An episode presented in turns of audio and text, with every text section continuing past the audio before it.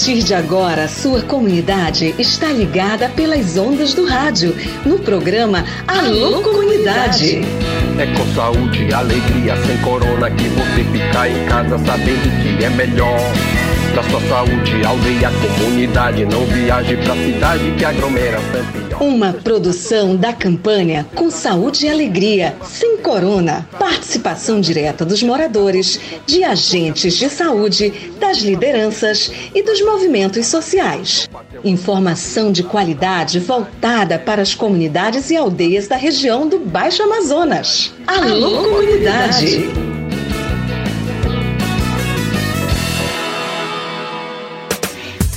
Bora lá começar o nosso Alô Comunidade de hoje, quinta-feira, 26 de outubro. Tudo beleza, pessoal? Boa tarde, estou chegando aqui nas ondas da sua Rádio Princesa com o nosso encontro diário de segunda a sexta-feira, o nosso Alô Comunidade, o programa da campanha Com Saúde e Alegria, uma iniciativa do PSA, Projeto Saúde e Alegria.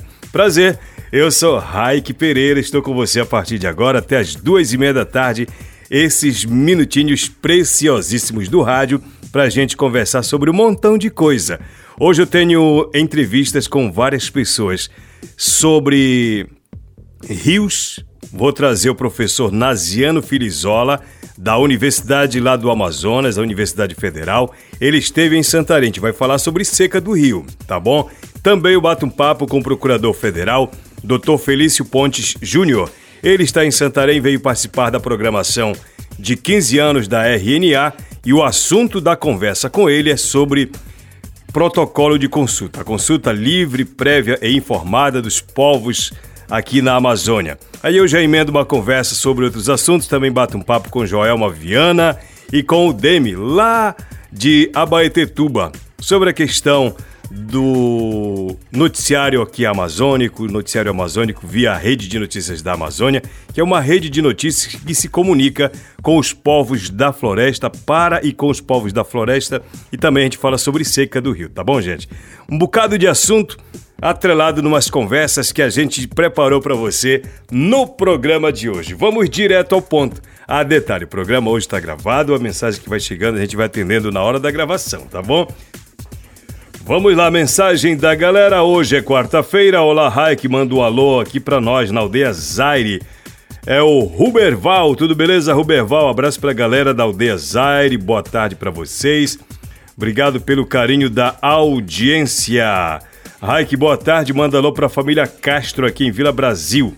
Está na escuta do programa Maristela, Betânia, Bianca, Michele, Michel, Rafael Braz, Ícaro, Felipe, essa galera toda não desgruda do rádio. Olá, boa tarde, meu querido. Dá um alô para meu pai Manuel Ferreira, Letícia, Ediana, Carlos e todo o povo da comunidade Arimum. Galera que está na semana da festa de São Benedito. A Auricélia que mandou pra gente lá da comunidade Vila Brasil.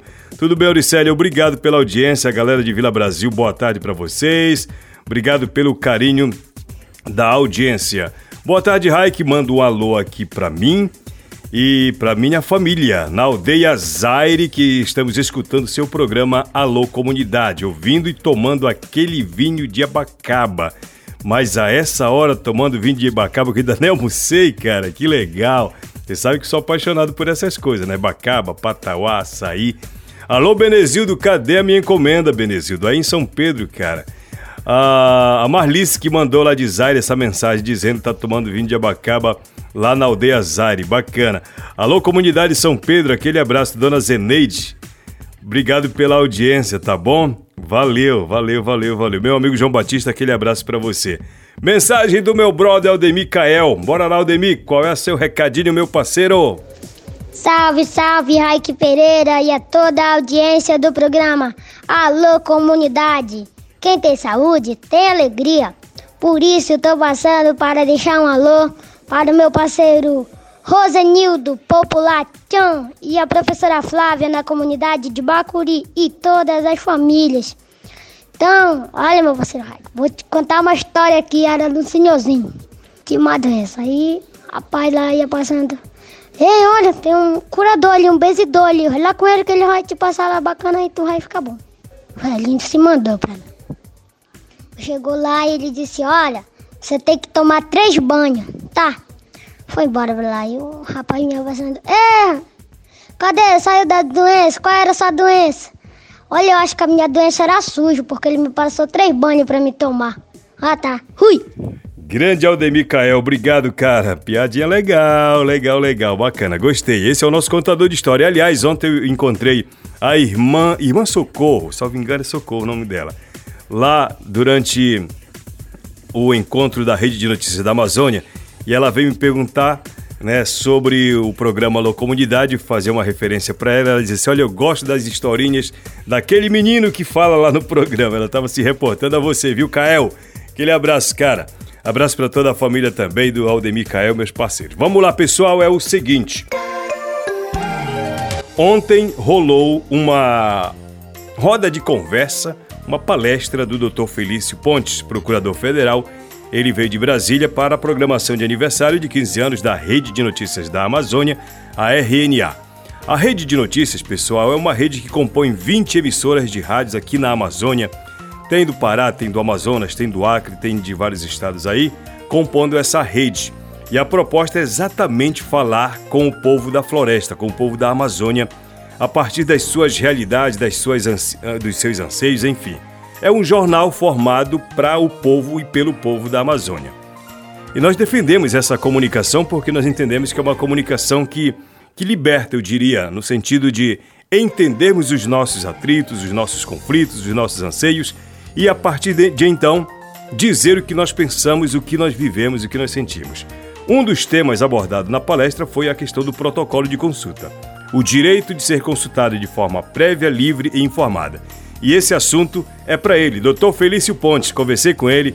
Explique para a gente, doutor, que instrumento é esse que nós aqui da floresta, nós ocupantes de territórios, é, podemos nos valer para ter os nossos direitos assegurados naquilo que nos interessa. Explique para a gente o que é esse tal de protocolo, essa consulta prévia que é tão necessária. Inclusive, tem uma galera conversando, discutindo em nível regional né, esse assunto. Bem-vindo ao programa Alô Comunidade. Que instrumento é esse, por favor?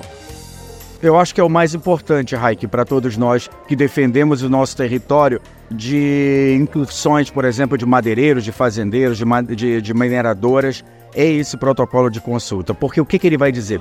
ele vai determinar naquela comunidade como a comunidade vai decidir se aquele projeto entra ou não entra na comunidade. Ele não precisa nem estar lá dentro, ele pode até estar fora, mas se ele atinge a comunidade, ele, ele vai ter que decidir. Agora, como fazer essa decisão? Se a gente tem cada comunidade, é, por exemplo, se você tem os indígenas, nós temos mais de 280 grupos e povos indígenas no Brasil, cada um decide de uma forma. E como não dá para fazer um para todos eles, quilombola é mais ainda, nós temos milhares de comunidades quilombolas.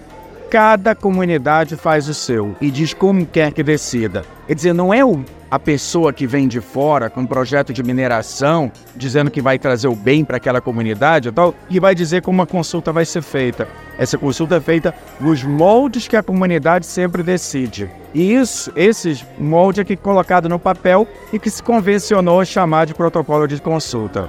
Considerando que um projeto que pode ser implementado no Pai Grande ou na Resex pode impactar toda uma região, como é que se discute isso coletivamente? Nós temos defendido no judiciário que todas essas comunidades impactadas sejam ouvidas, todas. Então, mesmo aquelas que não têm o protocolo de consulta, elas vão fazer uma, um, uma, um, o que a gente chama de plano de consulta, que é um plano só para aquele projeto específico. Mas o importante é que todo mundo seja ouvido. E hoje, hoje, Raik, eu posso falar que no, no momento que a gente está vivendo dessa seca histórica da Amazônia, hoje é mais importante que es, todos esses atingidos sejam ouvidos. Não só aqueles que estão no direito de se diz no raio de influência direta do projeto, mas aqueles também que estão no raio de influência indireta e que vão sofrer com aquele projeto, eles também sejam é, tenham o seu protocolo de consulta essas comunidades e que eles possam também fazer uso dele caso venha um desses projetos para a sua região. Procurador, de quem deve partir a iniciativa de fazer o protocolo? Temos governo, temos sociedade, temos a ONG, temos a igreja, temos o parlamento, enfim. de quem deve ser essa iniciativa? Ah, eu acho que isso deve vir prioritariamente das comunidades. Quando você tem uma comunidade, por exemplo, no Lago Grande, que acha que, que está vendo que foi anunciado algum projeto que vai lhe afetar e ela precisa saber o que é esse projeto, ela precisa deliberar sobre esse projeto, ela vai sentir a necessidade do protocolo de consulta. E graças a Deus, Raik, hoje a gente tem em vários lugares da Amazônia pessoas já qualificadas para fazer esses protocolos. Eu estive no mês passado em Brasília no encontro do Observatório dos Protocolos de Consulta Prévia. É impressionante o gráfico. Nós saímos assim de, de quatro, cinco, dava contar num dedo o número de protocolos que nós tínhamos há três anos atrás e agora temos centenas de comunidades, quase milhares de comunidades do Brasil inteiro já fizeram seu protocolo. Porque elas sentiram que o protocolo era o instrumento que garantia a participação deles naquele projeto que vai seria implantado na região. Isso reflete o desafio que as comunidades estão enfrentando. Eu já emendo a pergunta. O número de processos que se lida em Brasília, quais são as forças oponentes? Ah, isso é muito forte. Porque, de um lado, nós temos mais ou menos hoje em, em monitoramento 900 recursos em Brasília. Desses 900 recursos, nós, é, é, eles estão praticamente, todos eles concentrados em cinco atividades. Eles estão é, em madeira, pecuária, mineração, energia ou monocultura. Geralmente é uma empresa madeireira, é uma empresa mineradora, é uma empresa de, de commodities, de grãos, de, de monocultura, por exemplo, que está querendo se instalar numa região que vai ter um impacto sobre as comunidades tradicionais, sabe? Então é, é, é por isso que a gente faz, é, é, faz campanha para que o protocolo de consulta seja feito pelas comunidades, porque ele vai garantir que essas pessoas sejam ouvidas antes do projeto ser realizado. Quando o senhor fala de implantar um projeto, significa se apossar da terra daquele que está lá. Exatamente. Exatamente. Na maioria das vezes, isso não é dito pelo EIA-RIMA, pelo estudo de impacto ambiental, de uma maneira clara. E na prática a gente vai ver que é exatamente isso, porque mesmo que a área, por exemplo, não, é, o projeto Belussana Volta Grande do Xingu, a maior mina de ouro a céu aberto do Brasil, uma, empre uma empresa canadense é que é a, propo a proponente desse projeto.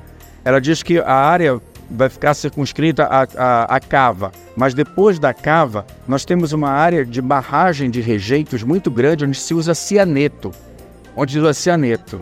Os pesquisadores dizem que quando a chuva cair no cianeto, e tem muita chuva na nossa região, daqui a pouco nós vamos entrar nesse período, e ela vai infiltrar e vai contaminar o lençol freático. Quantas comunidades que estão longe desse projeto, até a quilômetros de distância, não serão impactadas por eles?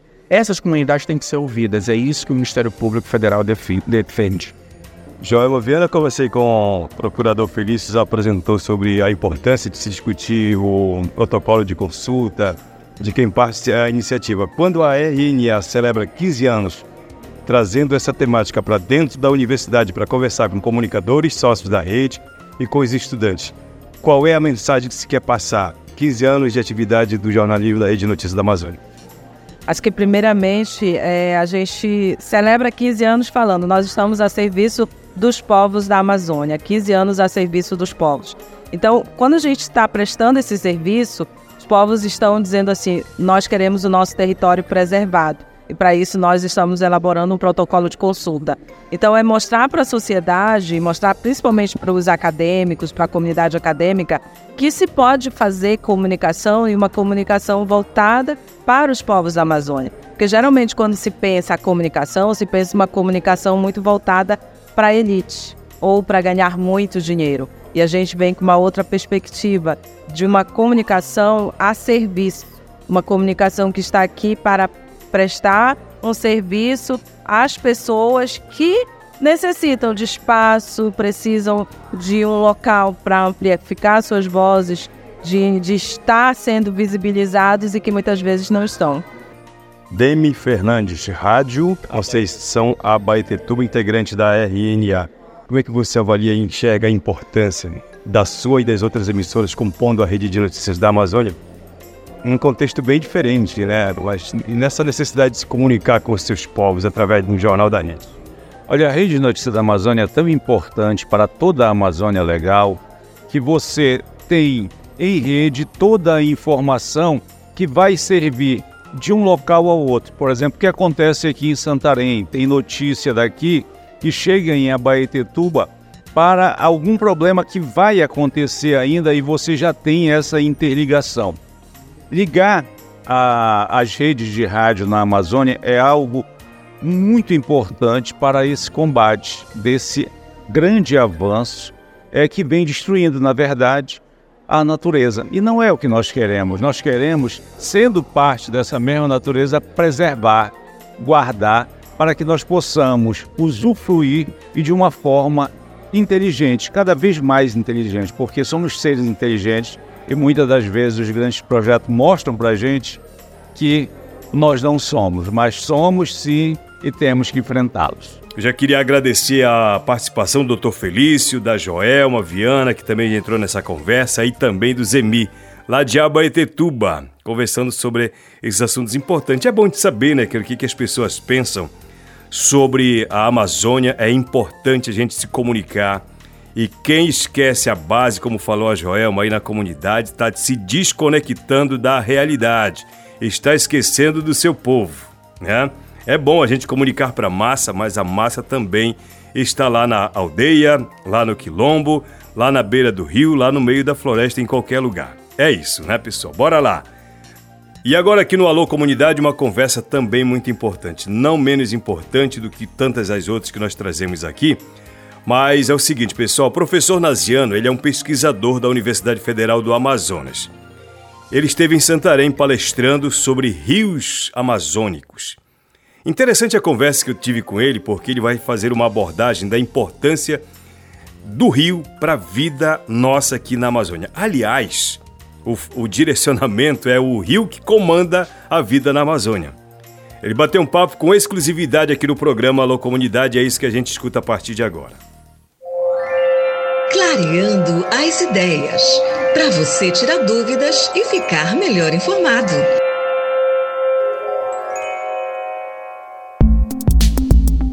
Os rios da Amazônia baixaram muito, muito além daquilo que nós estamos acostumados a ver nos últimos anos.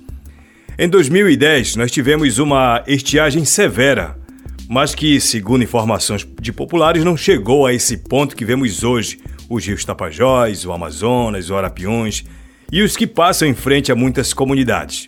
Os chamados braços do rio Amazonas estão praticamente intrafegáveis, não só os da região de Várzea como os que desaguam no rio Arapiões, no rio Tapajós, isso segundo relatos de moradores dessas localidades. O que essa seca pode deixar de lição para nós atuais e futuras gerações? Que tipo de impacto poderemos ter daqui para frente?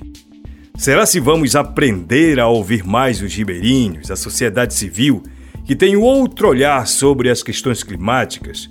Será se a academia, quando eu digo academia, eu falo da universidade, vai se aproximar mais das autoridades e vice-versa para dialogar mais sobre o que poderá acontecer daqui para frente com os nossos rios? Os rios estão no centro de um debate nesse momento. E o Alô Comunidade, programa de rádio, direto aqui do centro da Amazônia, já puxa essa conversa com você. E para isso, convidou o professor do Departamento de Geociência da Universidade Federal do Amazonas, UFAM, e do Programa de Pós-Graduação em Clima e Ambiente do Instituto Nacional de Pesquisas da Amazônia e da Universidade do Estado do Amazonas. Naziano Pantoja Filizola é doutor em Hidrologia e Geologia pela Universidade Paul Sabatier, a UPS da França. É membro do Comitê Científico do Programa Governamental de Cooperação Internacional, ALBA, da Coordenação Internacional do Observatório de Geodinâmica e Hidrologia da Bacia Amazônica e do Conselho Consultivo do Parque Nacional de Anavilhanas, no Rio Negro, no Amazonas. O professor está conosco no programa de hoje. Ele veio a Santarém palestrar para estudantes e professores da Universidade Federal do Oeste do Pará sobre rios amazônicos. Inicialmente, ele explica para a gente sobre a proposta dessa palestra ao público aqui em Santarém. Professor. É o seguinte, a gente tem um programa de, de extensão, um programa institucional da UFAM, voltado para o entendimento do funcionamento dos rios. E, esse, e essa proposta, ela envolve os ribeirinhos. Então a gente é, quer passar conhecimento para as comunidades ribeirinhas de tal forma que elas se apropriem desse conhecimento e também adquirir deles conhecimento para melhorar o que a gente está oferecendo para as outras demais comunidades. Porque às vezes você tem uma solução para um problema num ribeirinho, vamos dizer, lá em Itaituba, que pode ajudar o camarada que está lá, não sei, em Óbidos, por exemplo, ou que está é, em Tabatinga e etc, e vice-versa. Então, o que a gente quer fazer é essa aproximação, é tentar fazer com que as pessoas possam se reconhecer primeiro dentro da bacia amazônica, né?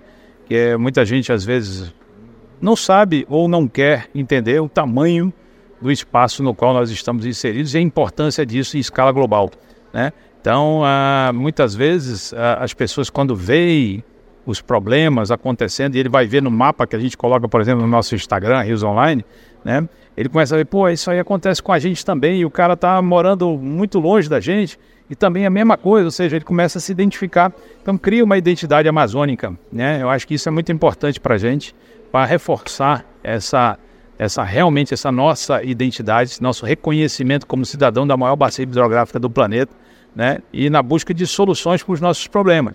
Muitas vezes é, a, o Estado, né? Ele tem dificuldade de chegar até o cidadão para tentar resolver esses problemas. Então, o cidadão é obrigado a criar soluções, às vezes soluções inovadoras, coisas que se você levar para um congresso internacional aí de ciência, o camarada vai ficar até admirado, né?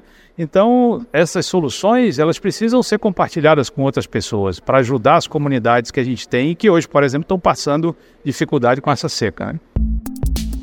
Professor, durante a sua palestra, o senhor traçou muito da sua fala a partir de uma frase. O rio comanda a vida na Amazônia. Mais ou menos por aí a frase. Traduza para a gente isso, por favor. É, na verdade, essa é uma frase de um escritor é, chamado Leandro Tocantins, em que ele escreveu um livro chamado O Rio Comanda a Vida. Né? Ele fala uma abordagem da Amazônia. Então a gente tomou isso de empréstimo no sentido de, de a gente, é, com essa conversa com os ribeirinhos e com as com as comunidades e também com a própria academia, é, fazer essa pergunta para nós. Né? Os rios realmente dominam, a, eles comandam a vida na Amazônia ainda hoje?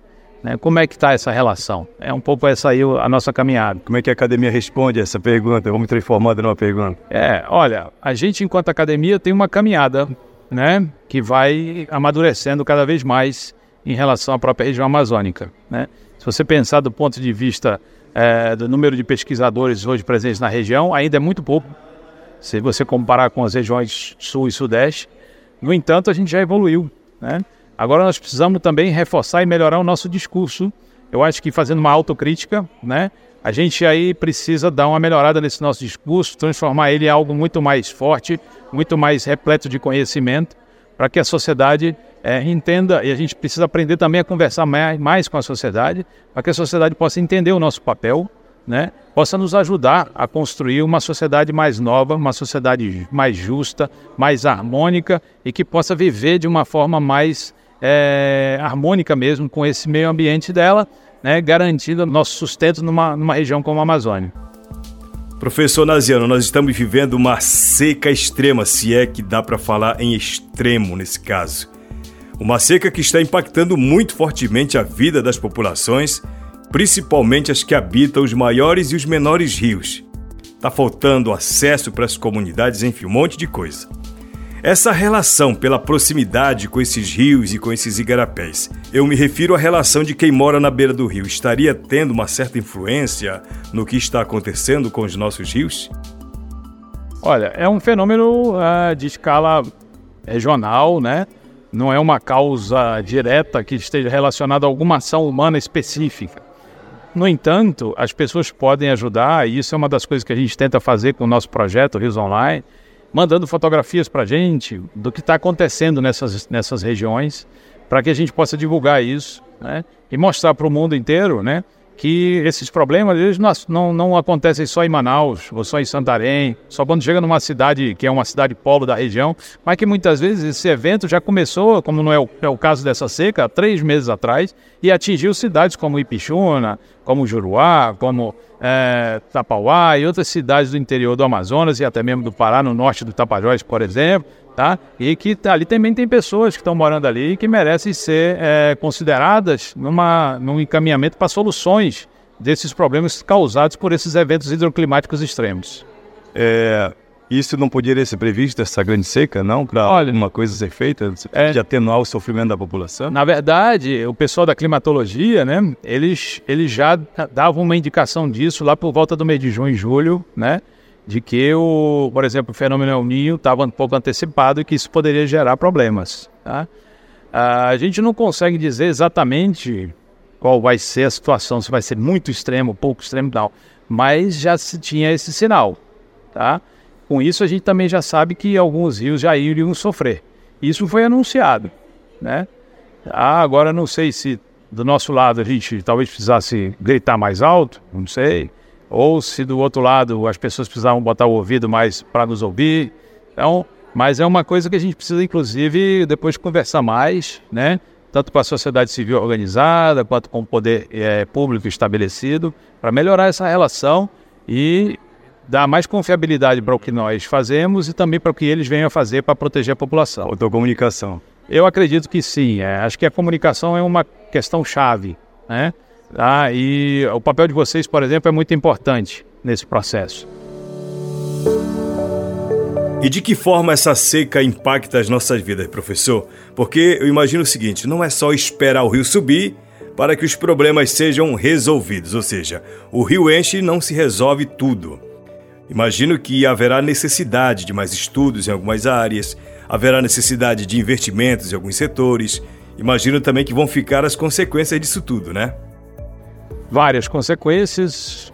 Agora eu não sei lhe dizer exatamente quais, porque são muito complexas e vão afetar, vai afetar várias áreas, né? Por exemplo, a pesca, eu não sei se vai ser positivo em alguns lugares ou negativo em outros, né? Mas isso vai mudar um pouco a visão da gente em relação à questão do transporte fluvial, né, como é que a gente tem que agir, que tipo de logística, de, ou de visão de logística que a gente tem que ter. Então as empresas têm que começar a se preparar melhor, investir nisso. Né? A gente precisa de sistema de monitoramento. É, hoje a gente tem tecnologia que pode ajudar a fazer isso. Né? Nós temos satélite, né? nós temos sensores automáticos, nós temos pessoas que podem nos ajudar, se bem treinadas né? nessas regiões ribeirinhas. Tem, você tem técnicos de enfermagem, você tem é, professores, você tem é, pessoas voluntárias de associações de comunitários etc., que podem se capacitar para poder estar contribuindo para a montagem de um sistema de monitoramento eficiente, complexo, mas que tem de várias vias, nos dando uma visão um pouco mais completa do fenômeno. Teria uma outra lição que essa cheia está deixando para essa geração e para a futura? Eu acho que a maior lição que a gente pode tirar disso né, é aprender que realmente o rio comanda a vida na Amazônia, né? E a gente precisa aprender eh, de que maneira isso está se passando hoje para que a gente também consiga continuar vivendo nessa região, mas vivendo com dignidade, né? E vivendo com dignidade, apesar desses efeitos de todos esses fenômenos, a gente tem um atendimento médico decente, a gente tem condições de transporte decente, a gente ter condições de alimentar bem, de se alimentar bem, de ter energia elétrica, de ter condições de vida de qualidade no, nos mais profundos confins da nossa região. Eu queria agradecer ao professor Naziano Pantoja Filizola por conceder a entrevista aqui ao programa Alô Comunidade. E nós fomos lá no site, depois dessa entrevista, fomos lá no site Rios Online para ver algumas informações sobre os nossos rios, principais rios aqui da Amazônia. Bacia do Rio Branco. Nesta semana, o Rio Branco subiu em Boa Vista em Caracaraí. Os níveis apontados nestas estações são considerados baixos para o período, mas apresentam certa recuperação nos últimos registros. Bora ver como é que está a Bacia do Rio Negro. Na Bacia do Rio Negro, nos últimos registros, o Rio Negro voltou a subir em São Gabriel da Cachoeira, e em Barcelos. Já em Manaus, o Rio Negro continua em recessão, apresentando uma descida média diária de 10 centímetros, registrando níveis considerados muito baixos para esse período. Na semana atual, na bacia dos Solimões, o Rio Solimões segue em processo de subida em Tabatinga, apresentando uma média diária de elevação na ordem de 25 centímetros. Já em Itapéua e em Manacapuru, o rio continua em processo de descida. 7 centímetros por dia. Os níveis registrados nos Solimões apresentam valores considerados baixos para esse período. Vamos ver Bacia do Rio Amazonas. Atenção! As estações monitoradas no Rio Amazonas, como Careiro da Várzea, Itacoatiara, Parintins, Óbidos e Almerim, apresentaram ao longo da semana os níveis mínimos já registrados das séries históricas de monitoramento, registrando níveis muito baixos para o período. Santarém também registra níveis baixos para a época. O site faz uma observação. Salientamos que os níveis d'água mais recentes apresentados podem ser eventualmente alterados em função de verificação em loco realizadas pelos engenheiros e técnicos que operam a rede hidrometeorológica. Nessas ocasiões, são executados trabalhos de manutenção das estações, bem como o nivelamento das réguas.